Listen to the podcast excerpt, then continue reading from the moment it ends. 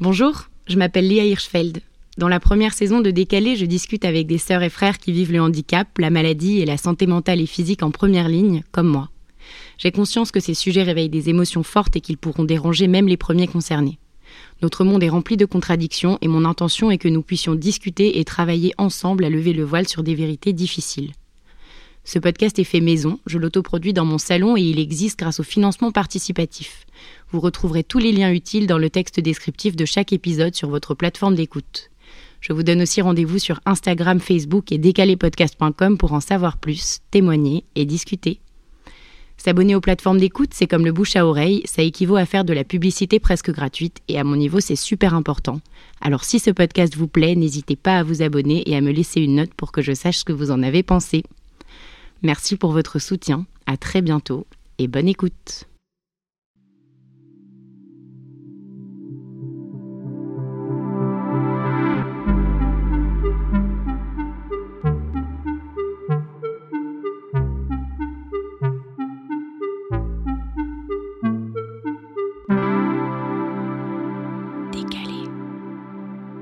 Aujourd'hui, je suis avec Dari qui m'a envoyé un très beau mail cet été, très émouvant. J'ai voulu le rencontrer par la suite et je lui ai proposé assez rapidement de faire partie du podcast et d'être le dernier épisode de la saison 1 de Décalé. Comment ça va, Dari? Bah ça va, ça va, super. Merci beaucoup pour l'invitation. Merci à toi. Est-ce que tu, tu, peux nous dire un peu qui t'es, d'où tu viens? Pourquoi, as, pourquoi tu m'as écrit? Bah Dari, je suis étudiant en Master 2 euh, au sein d'une école de commerce. J'ai vécu pendant 18 ans à Cap d'Aille, donc ça parlera à très peu de gens, mais euh, c'est une commune euh, qui se situe dans le sud de la France. Et pourquoi je t'ai écrit? Déjà, j'étais dans le train, je rentrais des cours. Comme à, mon habitude, ben, je scrollais mon, mon fil d'actualité Facebook. Et j'ai vu une vidéo brute te concernant. Et j'ai regardé cette vidéo. Elle m'a clairement foutu les larmes aux yeux. Et tout simplement, dans la foulée, quoi, euh, j'ai fait mes petites recherches sur Internet. J'ai accédé à ton site euh, photo, pour le coup. Et euh, j'ai récupéré l'adresse mail et je me suis livré parce que ton travail me touche et que... Et voilà. Tu m'as écrit dans ce mail que tu as, que as une petite sœur, que tu as mhm. grandi donc, avec ta maman, avec, avec ton papa, et tu as une petite sœur qui est née et qui a un peu changé le quotidien de votre famille. En fait, tout commence le 10 juillet, un beau dimanche 10 juillet 2000, 2002. Euh, euh, déjà, Sephora est née prématurée, donc à 6 mois. Elle avait la taille d'un ballon de foot, quoi. Et moi, qui déjà à 4 ans aimais, aimais beaucoup le foot, ça m'avait euh, estomaqué de, de, voir à quel point cette toute petite chose était venue dans la famille, que c'était le nouveau membre de la famille. Donc prématurément, à 6 mois. Accouchement très compliqué, et très compliqué pour ma mère, qui a passé avec Sephora en fait euh, plus d'un mois euh, à l'hôpital.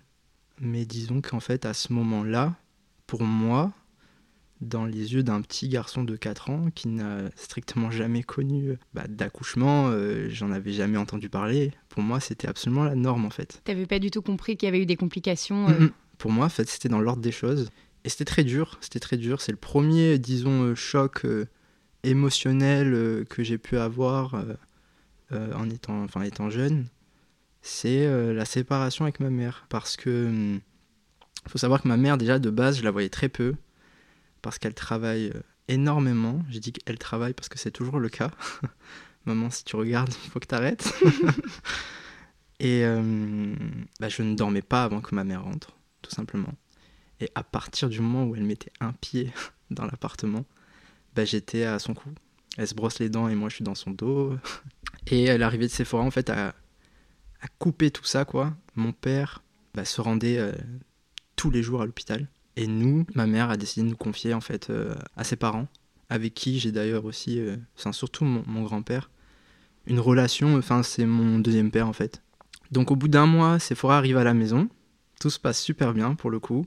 Je pense qu'à ce moment-là, c'est surtout l'instinct maternel qui a parlé. Et puis, bon, il y a aussi, je suppose, des signes qui ne trompent pas il y a des dates marquantes dans le développement d'un enfant. Et du coup, euh, ouais, à un an, elle se rend compte qu'il n'y a rien qui va. Mais c'est au bout de quelques rendez-vous qu'il s'avère qu'effectivement, en fait, euh, Sephora euh, a été atteint d'un de dysfonctionnement cérébral et que ça allait pas être une enfant qui suivrait un développement normal en fait. À partir de là, mes parents ont décidé de prendre une décision qu'on peut qualifier du moins de discutable, bien que je la respecte totalement et je sais même pas ce que moi j'aurais fait à ce moment-là. Mais elle décide de rien nous dire en fait à, moi et, mon frère. De nous laisser en fait nous rendre compte par nous-mêmes que Sephora est différente. Ouais. Ouais. Et du coup, euh, bah, le fait qu'elle parle pas à deux ans, à trois ans, c'était normal en fait. C'était normal. Et tu, tu, tu comparais pas encore à, à cet âge-là avec euh, tes autres camarades de classe, quoi. Tu te disais, pas du tout. Moi, il y a un moment où juste euh, switch, elle va parler et ça va tout. Pas du tout. C'est ça qui est, qui est fou en fait, c'est que. Quand est-ce que tu as commencé à t'en rendre compte alors? C'est arrivé très tard ou? Ben en fait, c'est pas arrivé très tard, non. Ça arrivait aux alentours de quand j'avais 6 ans, 6-7 ans, je dirais même. Quand on sortait dans la rue, euh, je voyais certains regards sur ma sœur qui étaient posés sur ma sœur, qui étaient très, euh, très insistants et très gênants, surtout pour moi. Sephora ne se rendait pas compte. Et c'est là que je me rends compte que bah, y a quelque chose qui va pas en fait. C'est pas normal que les gens la regardent aussi bizarrement. C'est pas normal que Ma mère, des fois, évite certaines situations avec elle. Et en fait, c'est les gens qui me font prendre conscience que ma sœur est décalée, en fait. À partir de là, c'était très compliqué à gérer parce que j'ai commencé en fait à faire un rejet. Et en fait, je me mets à dissocier les moments où je suis avec elle à la maison, qui sont des moments euh, extraordinaires. Sauf que quand on sort, à partir du moment où on franchit le pas de la porte, ça devient presque une inconnue à mes yeux, quoi. C'est dur à dire, hein, mais euh, c'était la réalité. Est-ce que rétrospectivement, tu te dis que si vous en aviez parlé peut-être avec, euh, avec tes parents, tu aurais mieux compris et tu aurais été moins gêné ou, euh, ou, tu sais pas, ou pas forcément? Je pense que ça aurait rien changé. Ouais. ouais. Je pense que ça aurait pas changé grand-chose parce que, hum, parce que les regards n'auraient pas changé en fait. Qu'est-ce que ça a changé structurellement à la maison? Il y, a, il y a, eu des, j'imagine que les horaires doivent être aménagés. Euh, ah, ça Est-ce que quelqu'un a arrêté de travailler? Ça a tout changé. J'ai vraiment vu l'impact qu'elle a eu euh, sur nous, sur notre organisation, nos façons d'interagir en fait avec les autres personnes. J'ai remarqué aussi que beaucoup moins de gens étaient invités aussi à la maison pour essayer de la préserver au maximum. Mon père, lui, a commencé à, s'occuper de forêts à plein temps. Du coup, pour compenser, ma mère a commencé à beaucoup plus travailler, forcément. Et, euh, et tout tournait autour d'elle. En fait, à partir d'un très jeune âge, je me suis rendu compte que tout allait changer à la maison et que maintenant, Sephora, c'était devenu la priorité. Et, euh, c'était très bien comme ça. C'était très bien comme ça. Parce que forcément, euh, je l'aimais d'un amour euh, inconditionnel. Et j'ai tellement souffert, en fait, du regard des autres quand on était dans la rue, etc., que pour moi, il fallait lui donner tout l'amour qu'elle ne recevait pas en dehors de la maison. Je m'en voulais beaucoup de pas beaucoup sortir quand elle quand elle voulait, quand elle sortait avec ma mère, de pas les accompagner.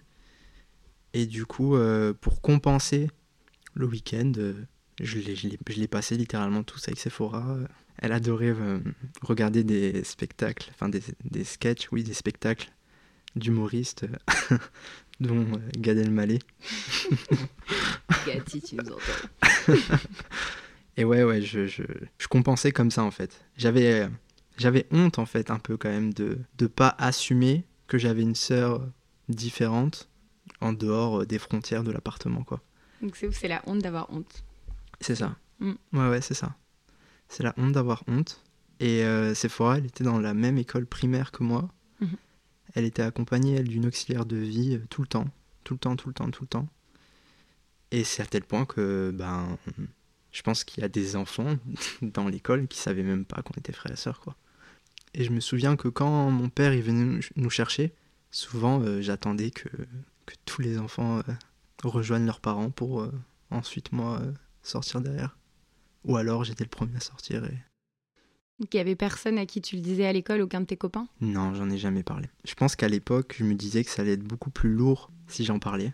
J'avais pas les mots en fait pour le faire. Et quand j'étais petit, j'étais quelqu'un qui, qui gardait beaucoup qui gardait beaucoup, qui partageait très peu, sauf le rire, quoi. Le rire et les blagues. Et il n'y avait pas de place, en fait, pour le négatif.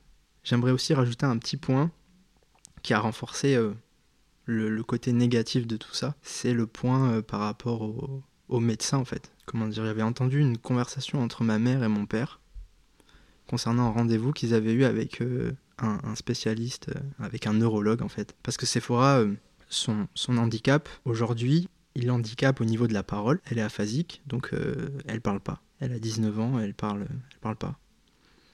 Mais aussi quand on était petit, énormément au niveau de son équilibre en fait. Elle avait beaucoup beaucoup de mal à rester en équilibre. Pour elle, c'était un effort à tel point que dans la rue, etc., quand elle marchait, parce qu'elle a marché très très tard, bah, très souvent elle tombait et elle se faisait des fractures euh, un peu partout sur le corps. Et à une époque, on disait carrément à ma mère de lui mettre des protections, donc un casque, euh, enfin comme si on allait faire du roller, mais sans roller. Et ma mère a toujours refusé, toujours, toujours refusé. Et il faut savoir que, du coup, je reviens à la consultation avec ce spécialiste. Le gars avait dit à l'époque, votre fille, elle marchera jamais en fait. Ce sera pas possible pour elle de, de se déplacer normalement, comme tout le monde. Et euh, ça a rajouté vraiment beaucoup, beaucoup de négatifs à la maison. Parce que forcément, quand, quand eux, ils rentrent en sanglots, parce que ben, on leur a expliqué que leur fille, euh, elle aura jamais de...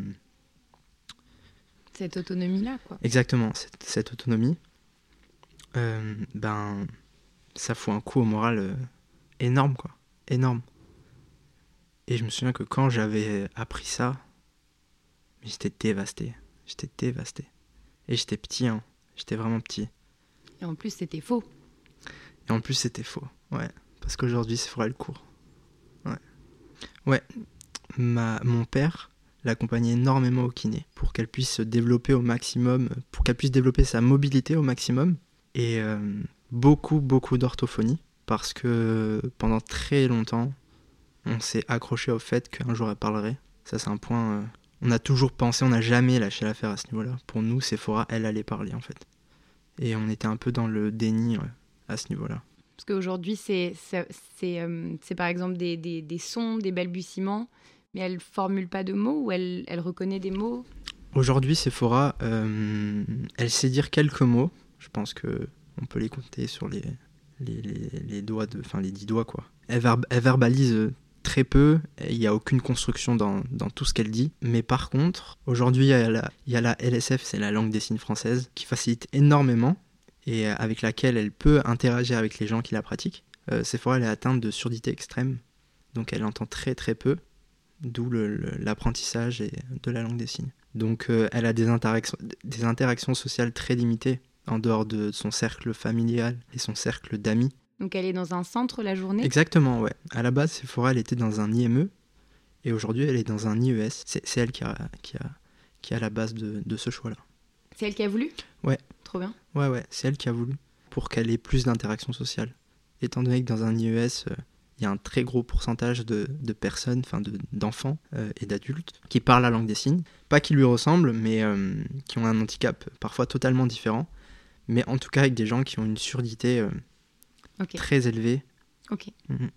Comment ça s'est passé entre tes parents euh, à la maison? Donc c'est ton, ton papa qui a pris euh, vraiment le relais. Est-ce que vous aussi, par exemple, genre avec ton frère, vous avez été impliqué dans plein de, de, choses au quotidien où ça a été où les enfants sont un peu restés euh, Moi, très tôt en fait, très très tôt, j'ai remarqué que mes parents, ils donnaient tellement d'amour à Sephora, tellement d'amour que ils sont passés à côté de leur relation en fait.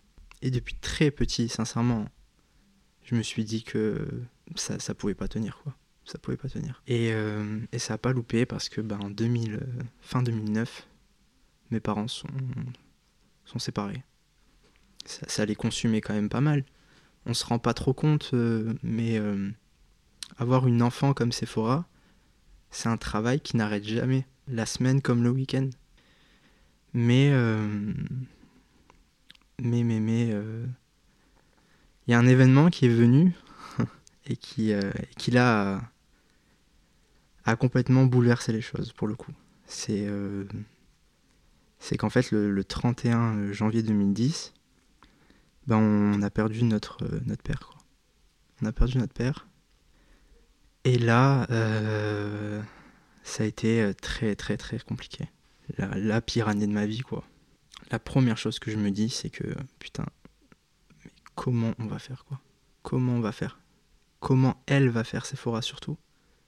Enfin, qu'est-ce qui va se passer maintenant? Enfin, moi j'avais du coup 11 ans, elle, elle en avait 7. Et euh, forcément, elle avait lié une relation avec lui bah, qui était euh, indestructible quoi. Il avait l'habitude de l'appeler euh, ma petite souveraine. et, moi, à partir de là, j'ai commencé vraiment à paniquer quoi. C'était bah en fait, il y a plusieurs options. La première, c'était que ma mère trouve un autre poste beaucoup moins challengeant pour, pour elle, beaucoup moins lourd, mais on perdait euh, un peu notre confort et notre cadre de vie, qui était une condition, je dirais, sine qua non aussi au bonheur de Sephora, forcément.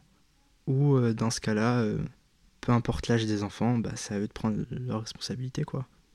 Et en fait, quand, quand papa est parti, j'ai eu une discussion avec ma mère ça a été la première fois que j'ai eu une discussion pareille avec elle. C'est que, en fait, c'est la première fois que j'avais l'impression de m'adresser à un adulte, euh, enfin d'adulte à adulte.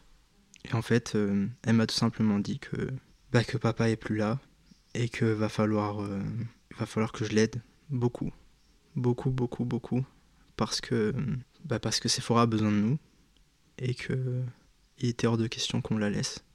Moi, j'entends ça. J'ai 11 ans, je me rends pas trop compte de, ce qui est en train de se passer. Mais d'un autre côté, je me dis que, en fait, je me laisse pas le choix. Je me rappelle très bien m'être isolé dans ma chambre pendant des heures, vraiment pendant des heures. Et j'ai eu cette discussion avec moi-même, quoi, euh, à me dire, euh, c'est soit tu, tu, tu, fais tous les sacrifices qu'il faut pour, euh, pour aider maman au, mieux, soit, soit t'abandonnes maintenant, quoi, et tu les laisses tomber. Sincèrement, je, malgré le fait que, je sois resté des heures dans cette pièce, à partir du moment où j'ai bien posé les choses dans ma tête, mais à partir du moment où je suis sorti et que j'avais pris cette décision-là, j'ai pris 20 ans, quoi, 20 ans d'un coup. Après, euh, j'ai jamais eu l'ambition ni la prétention d'essayer de remplacer euh, le travail que faisait mon père. Mmh. Mais il fallait absolument que c'est vraiment manque de rien, quoi. Et donc à partir de là, ben, il a fallu faire euh, tout ce que mon père faisait sachant que ma mère euh, a redoublé d'efforts dans son travail pour essayer de compenser la, perte de, mon père. Euh, donc, euh, et, moi particulièrement, je me suis beaucoup beaucoup investi à la maison parce que ça me plaisait et que j'ai toujours voulu l'aider en fait. L'aider mais sans pour autant l'assister.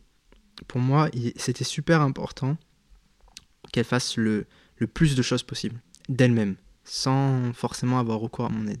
Donc au départ, c'est quand même euh, beaucoup, beaucoup de frustration, beaucoup de pleurs, parce que ben, elle pleure parce qu'elle n'arrive pas à se faire comprendre. Moi, je pleure parce que j'arrive pas à la comprendre.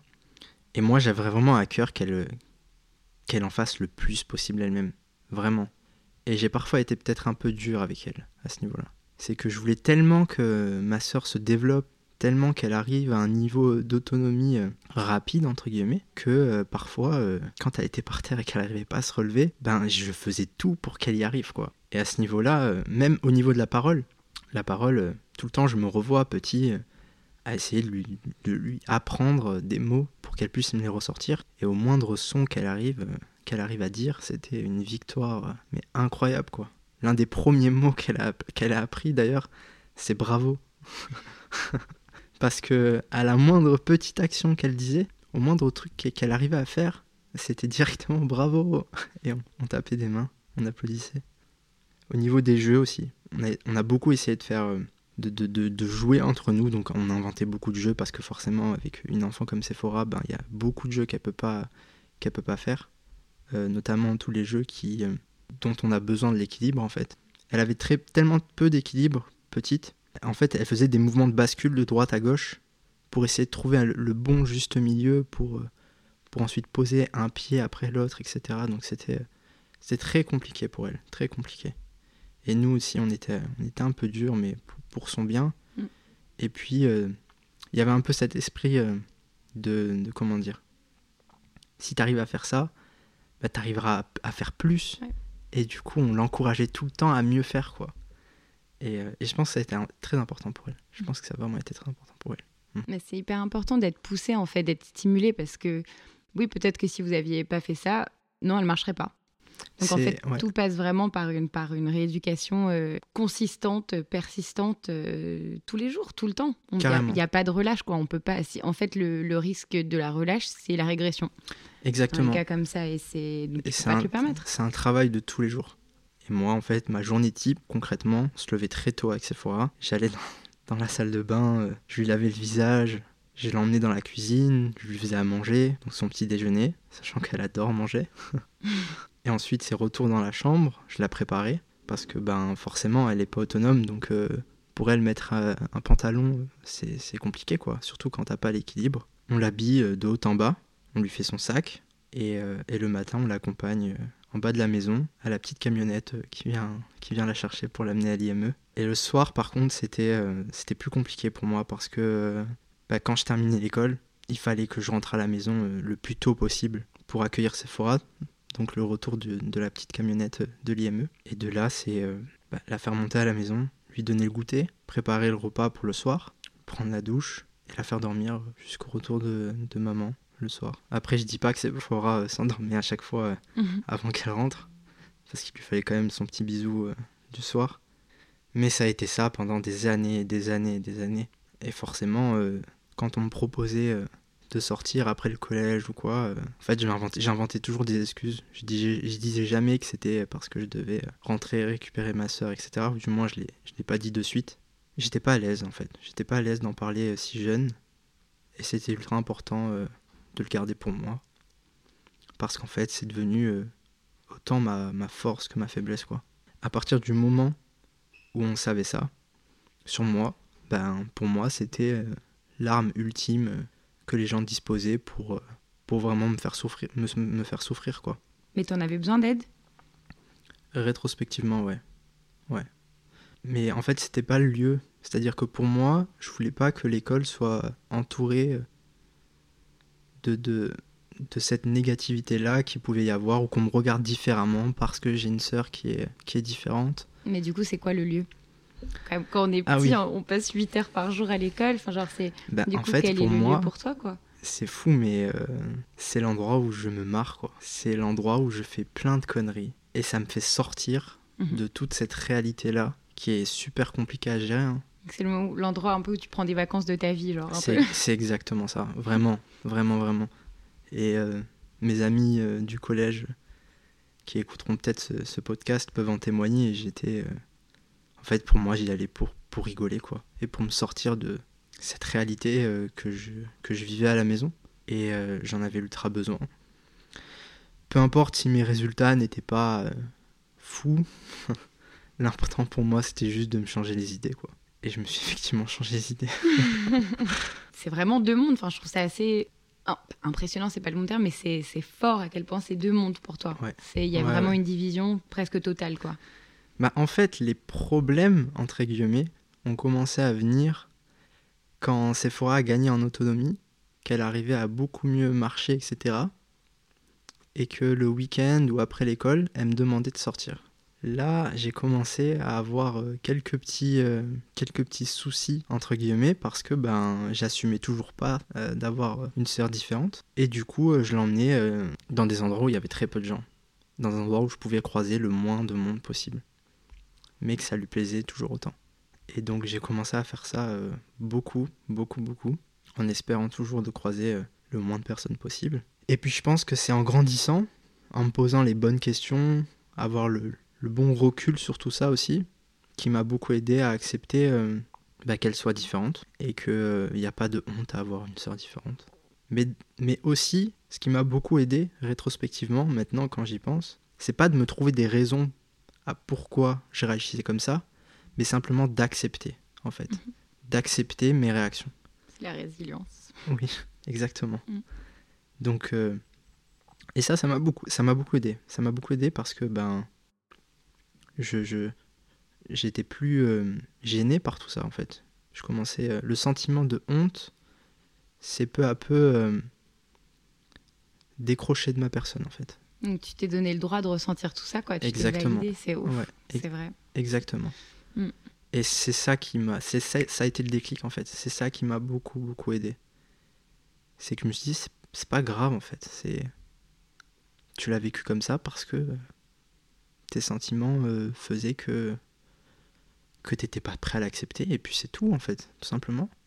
Donc euh, peu à peu ben je, je l'emmenais dans des endroits euh, où je croisais peu de monde et puis quand elle a commencé à se faire des amis à l'école etc bah elle choisissait forcément des endroits qui étaient beaucoup plus populaires entre guillemets.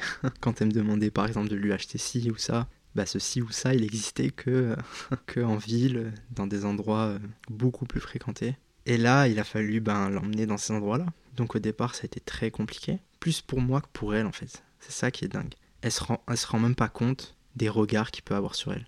Ce qui gêne les personnes qui sont le plus gênées c'est celles qui qui l'accompagnent et j'ai toujours trouvé ça dingue. Donc j'ai commencé à me à m'y faire à me faire à l'idée que ben je devais pas avoir honte. Que c'était euh, comme ça. Et qu'on allait affronter tous les deux euh, les regards euh, les plus euh, les plus dérangeants Ça, ça vient avec l'âge. On est armé, quoi. Déjà, tu constates que tu as honte, tu te dis, mais putain, c'est pas normal. Ensuite, tu constates que, que tu gardes tout ça pour toi. Tu dis, bon, bah, quand même, au bout d'un moment, il serait temps Ouais. que, que les choses Ouais, ouais.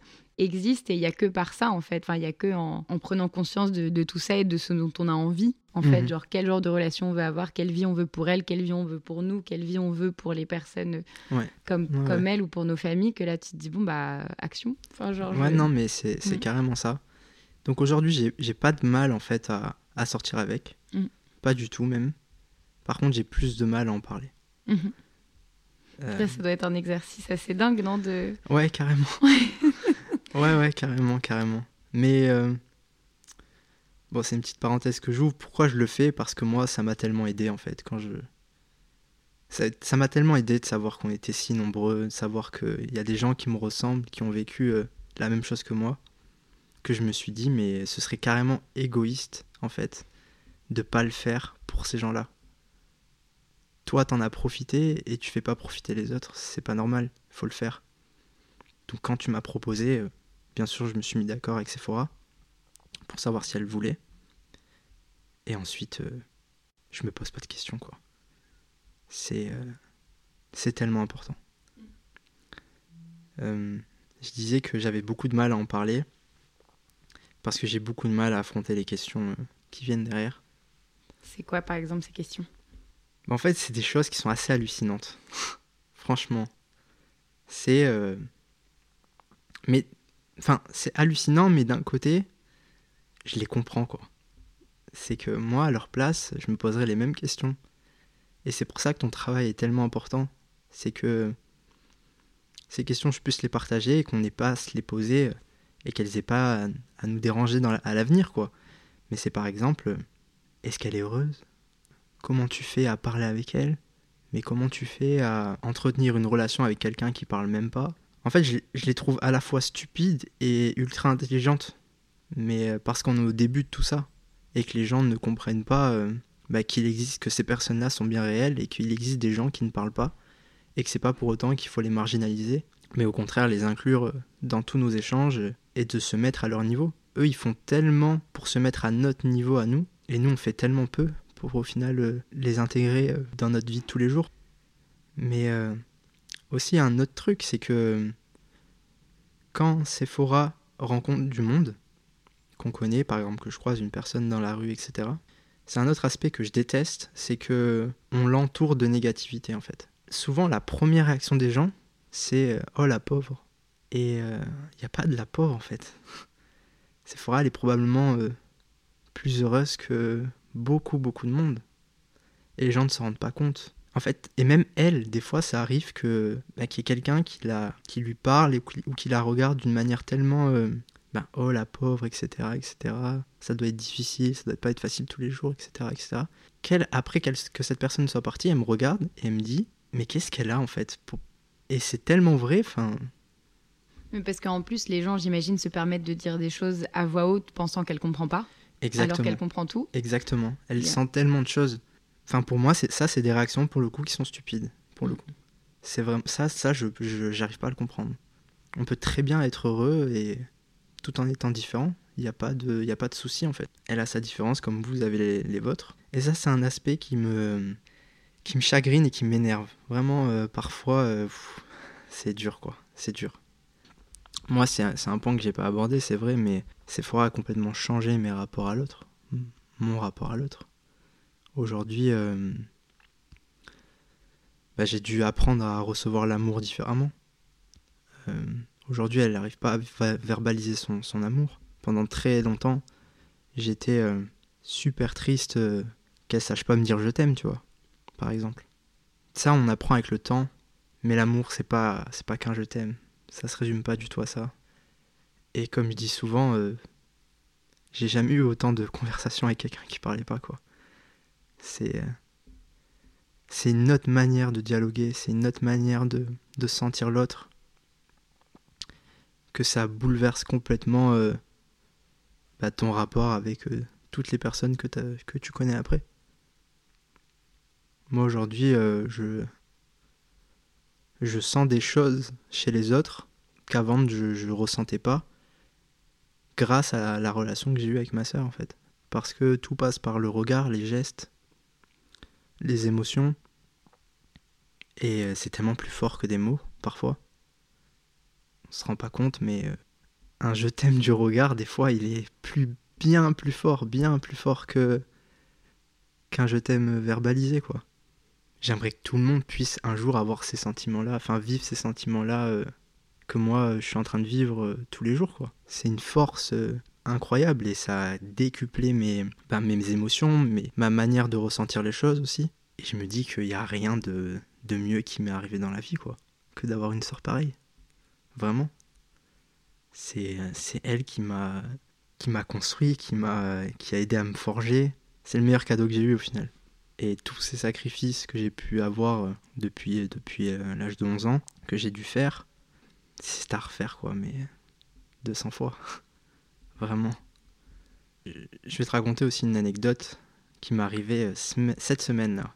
C'est qu'en fait, euh, euh, c'est posé avec sa majorité, c'est posé la question de la tutelle. Parce que Sephora, elle n'est pas responsable, elle n'est pas autonome, et forcément, la question se pose. Du coup, bon, c'est beaucoup, beaucoup d'administratifs. Et ma mère, forcément, dans l'ordre des choses, elle a monté un dossier et elle s'est présentée comme, comme tuteur légal. Et donc elle fait les papiers, etc. Et elle arrive devant la juge. Et la juge, bah, elle prononce les mots. Euh, est-ce que Sephora, t'es d'accord que maman euh, soit ta tuteur légale Et elle dit non, euh, j'aimerais que ce soit mon frère. Et là, un blanc incroyable dans la salle. Et ma maman, elle, la regarde, elle lui dit non mais... dis oui là. ouais, j'ai déjà monté le dossier, tout est fait, etc. Et dit non, tu peux l'être aussi, mais je veux aussi qu'il le soit, quoi. C'est trop émouvant. Ah ouais, ouais. Sur le moment, quand elle m'a raconté ça, ma mère, euh, j'étais. Euh, mais quoi Au final, c'est un peu ce que j'ai vécu euh, jusqu'à présent, mais de matérialiser tout ça, de mm. l'officialiser, le jeu de la loi. Mm. Putain, c'est. c'est incroyable, tu vois. Ouais. Et du coup, on refait toutes les démarches. Vous recommencez les papiers. pour que, pour m'ajouter. Mais c'est génial. Donc, elle fait vraiment partie de la décision Ouais. Ouais, ouais, c'est incroyable. Mhm. Est-ce qu'en venant ici, tu avais envie d'aborder un sujet en particulier? N'importe quel sujet? N'importe quel sujet. Il y en a peut-être deux, je dirais. Le premier, c'est celui de la perte du, proche, euh, notamment d'un parent.